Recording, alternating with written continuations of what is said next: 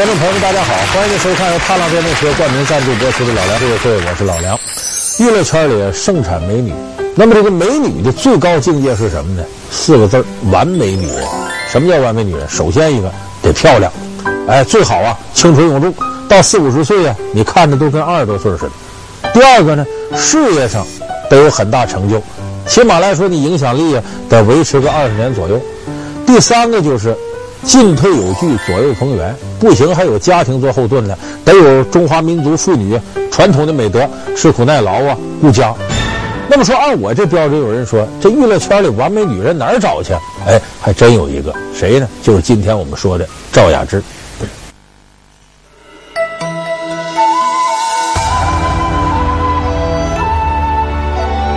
赵雅芝，从上世纪八十年代至今。都是亿万人的心中偶像，她的美貌，她的演技都令人惊叹，堪称经典。她用自己影响了几代人的审美，她的一颦一笑令人着迷。她是高贵、优雅、仙妻的代名词，她是华人女明星中的奇葩。本期老梁故事会为你讲述完美女人。赵雅芝，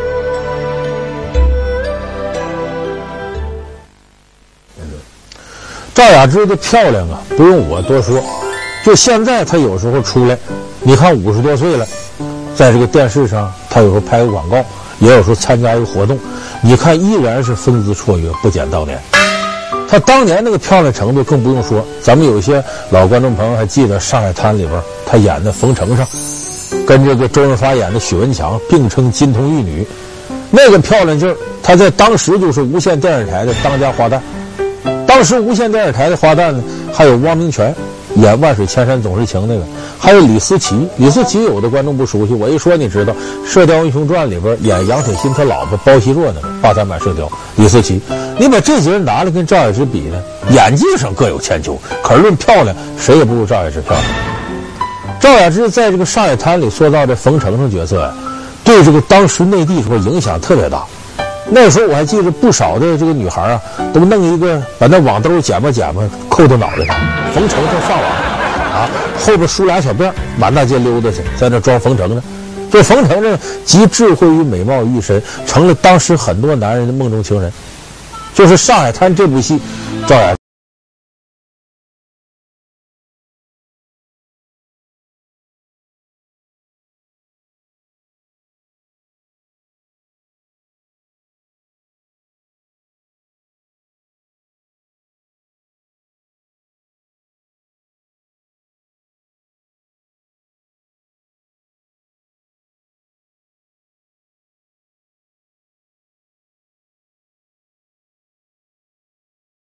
那么这个戏里头呢，冯程程吸引人不光她的美貌，她的智慧，她大家闺秀那个劲头。你想，上海滩黑社会老大冯敬尧的孩子，打小娇生惯养，身边是仆人无数，这个居一气养一体，人在什么环境下，这气质是跟这相关的。这么多人伺候着，你得有大家闺秀那劲儿。所以为什么说后来黄晓明、孙俪那版的《上海滩》新上海滩啊，我说孙俪演的不行呢？这个大家闺秀让孙俪演成个小野丫头了，就没有达到那个劲头。那么说赵雅芝这个大家闺秀，那个时候她也年轻啊，八十年代初二十多岁，她怎么演绎好这大家闺秀的呢？一方面她演技到位，还有很重要一点，大家闺秀是啥？站有站相，坐有坐相，稳稳当当，哎，讲究行不摇头，笑不露齿，坐不露膝，站不倚门，这都是有传统约束的。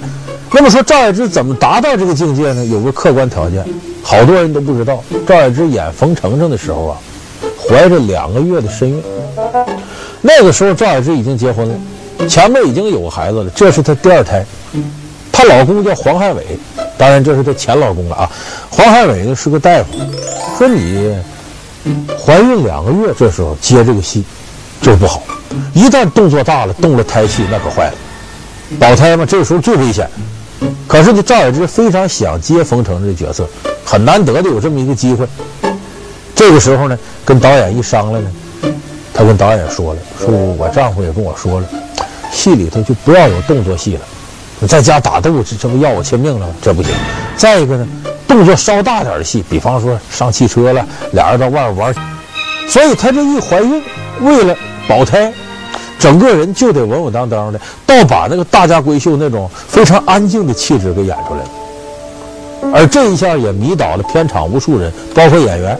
我们这里头丁力是吕良伟演的，那时候导演就说了，说这个赵雅芝怀孕了，你们谁呀、演戏照顾照顾她，行走坐卧的扶着点，摔跟头怎么办？这个任务就落到小老弟吕良伟身上。吕良伟在旁边就伺候着。时间一长，吕良伟就说了：“我要是娶老婆，我非找赵雅芝这样不可，太好了，这是。”所以你看，后来有人就是。呃，戏言说这个，你要想演好这个冯程这角色，你得先怀两个月身孕，你才能演好。我们说，虽然这是一个偶然的事件，帮助他把冯程这个角色演活了，可是我们看冯程在里边爱恨情仇，也有一些情感激烈的变化。你没一定演技是拿不下来的。就是说，当时赵雅芝演技呢，也已经上了一个台阶了。可是这个，并不是说他之前那个时候就具备功底。最开始赵雅芝入道的时候，就因为她曾经入选过港姐，长得漂亮，人家准备拿着当花瓶使。可她那时候那演技，连个花瓶都够不上。你这花瓶还得站到那好看呢。她一演戏演的东倒西歪的。她接的第一部电视连续剧叫《乘风破浪》，咱们可以看看她以前那个视频，你会发现她当时的演技真是糟糕透顶。嗱，各位同学，今次呢，我准备编排嘅中国舞去参加比赛。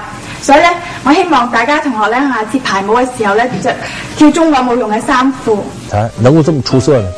赵雅芝是一个对事业很执着的人，有股狠劲儿。他知道想在这个行摸爬滚打发展起来，一定得自己下功夫。他最开始想的是呢，我向前辈讨教，跟行里的这些玉女派的这些若干掌门人，他演这种戏怎么演呢？可是七十年代时候，香港的娱乐圈竞争已经非常残酷了。因为这里头这个游戏规则也很复杂，所以很多人呢面临着激烈的竞争，得留一手。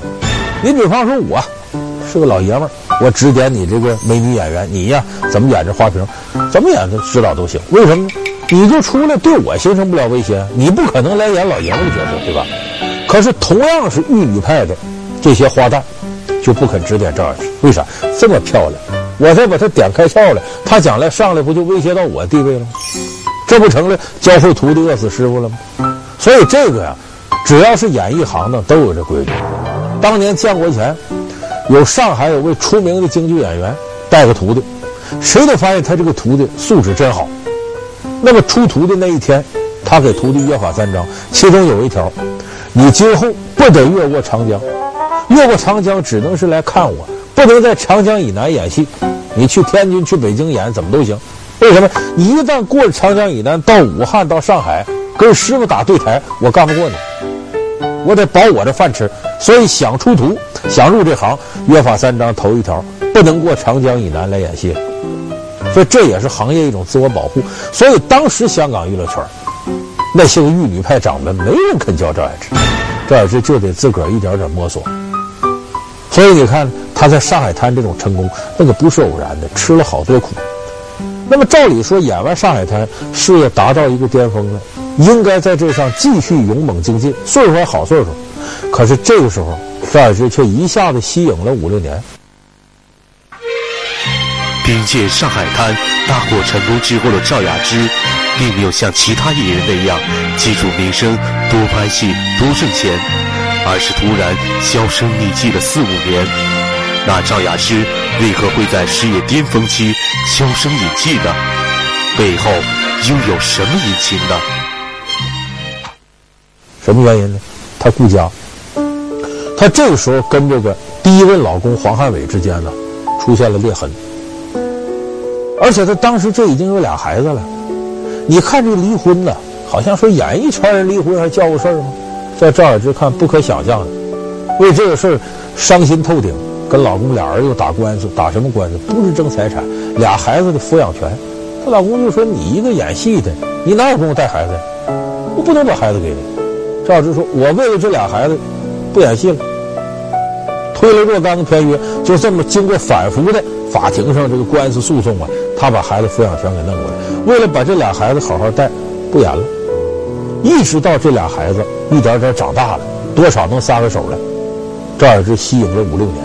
咱们想想，一般的演员如日中天的时候，能这么说得出来，说明他是非常拿家庭孩子当回事儿的。那么他后来出来呢，是源于啊他的第二任老公找到自己真爱了，也是个圈里一个人，叫黄锦申。咱不少的朋友看过他演的电视剧。这个黄锦申呢，对赵雅芝不仅是呵护备至，同时对他事业很有帮助。说现在孩子能撒开手了，你呀不演多可惜呀，这是你的事业。就这么在黄锦申的帮助之下呢，赵雅芝一点点又回到了这个影坛。这个时候呢，他来到了整个香港电影的一个重要的投资地，就是台湾。他到了台湾去演戏。正好我们以前给他说过，像郑少秋这些人讲过这个事儿。台湾当时呢就要拍一部啊历史题材的皇上的戏，戏说乾隆。开始找到郑少秋，说谁来演跟乾隆演对手戏，演他的爱人呢？说演他的爱人呢，必须得有一定的阅历，要么你跟郑少秋搭戏，就好像一个岁数挺大的老牛吃嫩草。那这郑少秋四十多了，这找谁呢？赵雅芝。第一个漂亮，第二别看三十多了，哎，风韵犹存，非常好看，古装扮相也漂亮。但我们看赵雅芝的古装扮相，其实比现代版的还漂亮。找到了这个赵雅芝呢，赵雅芝当时一看剧本，本来是想让赵雅芝演什么呢？咱们熟悉《戏说乾隆》剧情的朋友都知道啊，这里边乾隆爷出宫，跟三个女人发生过这个感情纠葛。头一个是江南盐帮的帮主陈怀秀。第二个是与皇家有深仇大恨的侠女沈芳，第三个是民间的一位纺织高手，也曾经出身于这个豪门的金乌珍。三个女人，三种不同的类型。本来让赵雅芝演这个金乌珍，哎，大家闺秀，文文静静的在这刺绣，跟赵雅芝这个形象符合。赵雅芝看完本子，突然产生个想法，挑战自个儿的演技，说导演，我呀，这仨角我一个人演。第一部我演陈怀秀，第二部演沈芳，第三部演金乌珍。导演开始也不同意，这赵雅芝有这韧劲，找到导演一个劲儿磨叽。我对这人物怎么理解的？这陈怀秀啊，这个沈芳啊，然后呢拿出这个做的笔记，对人物的心得。因为一般演员，所以给大伙透了个秘密：有的演员为了演好这人物，比方说我接个人物了，那么看完剧本之后呢，提笔写这个人物的心得和传记，就我怎么理解这人物的。完了，拿这个给导演看，导演一看对劲儿，如果不对，俩人再商量。当时赵雅芝做了很多案头工作，导演一看还真行，这演员，你看很长时间没演了，但对这个还是有认识的。就这么着，赵雅芝一个人接了三个角，这一下子在这个大陆地区这一波放火了。这是赵雅芝自《上海滩》之后迎来了人生的第二个事业上的巅峰。在戏说乾隆中，赵雅芝的表演典雅大方、舒缓有度，极具东方女人的魅力，给观众留下了深刻的印象。春花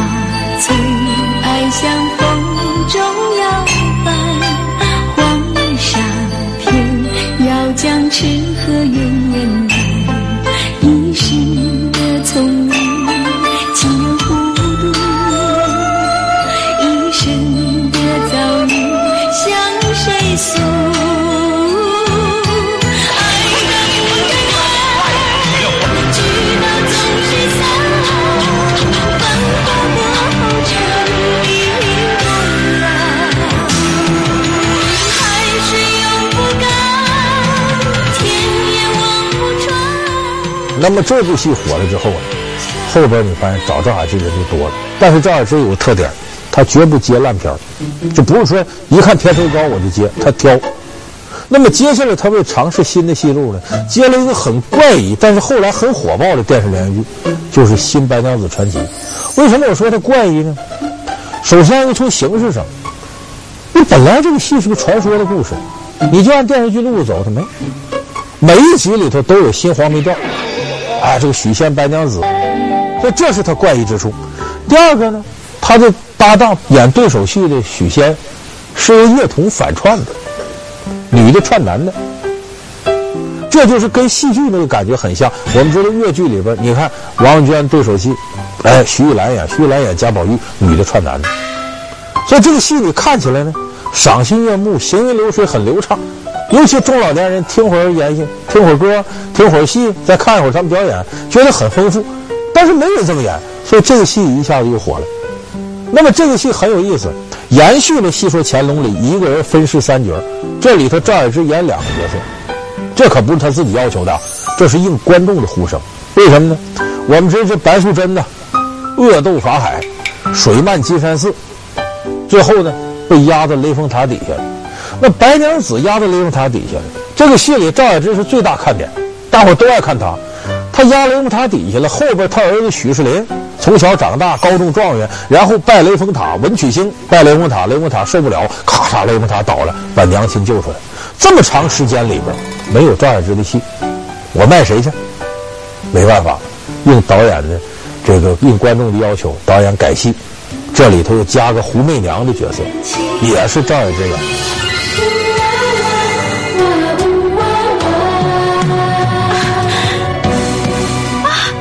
姑娘，你长得跟我……他一个人在里边既演白娘子又演胡媚娘，而且由于这部戏的成功呢，少笑话，不要走开，广告之后继续为您讲述。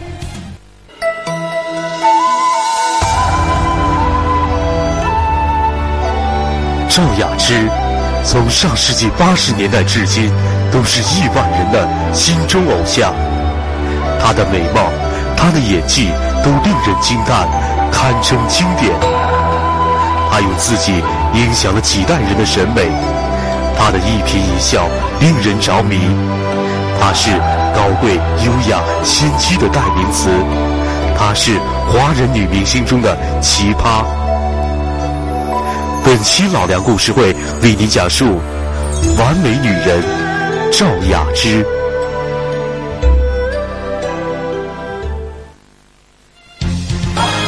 新白娘子传奇》的热播，也带红了她的主题曲《千年等一回》。一时间，《千年等一回》在大街小巷广为传唱，还为此闹出了不少笑话。大伙都知道《千年等一回》，把这个歌火了。后来我记得是两千零几年了，杭州市。搞了那么一个征歌，就是我们杭州这么美，有西湖这地方，咱征集杭州市市歌。居然在这《杭州日报》一投票啊，有一半以上的这个人认为《千年等一回》应该是杭州市市歌，弄得领导很不好办。为啥？这是抬了，原来的孩子到了青春期了，得需要当娘的细心呵护了，赵雅芝又退回去了。所以这些年接的广告，偶尔出来拍拍片子，很少。大多数时间呢，都是跟自己的家人在一块儿。所以我想，完美女人呢，她这种进退有据就在这儿。年轻的时候，我如日中天，我风光一时无两；但是我年岁一点点大的时候，一个女人呢，最可靠的后盾是稳定幸福的家庭。一般的女人年轻时候都有风光的时候。你看，咱们有不少朋友学过白居易的那个《琵琶行》，怎么写的？那叫。门前冷落鞍马稀，暮去朝来颜色故。哎，最后是老大嫁作商人妇，什么下场呢？商人重利轻离别，前月浮梁买茶去，去来江口守空船，绕船月明江水寒。夜深忽梦少年事，梦啼妆泪红阑干。年轻时候很风光，到老了怎么样？家庭不稳定，丈夫对自个儿不好，感到伤心。所以你从这角度看，你看人赵雅芝，啊，年轻时候很风光，到岁数大了。家庭非常幸福，左右逢源，其乐融融。能将事业与家庭完美的兼顾，才是赵雅芝心中完美女人的标准。广告之后，马上回来。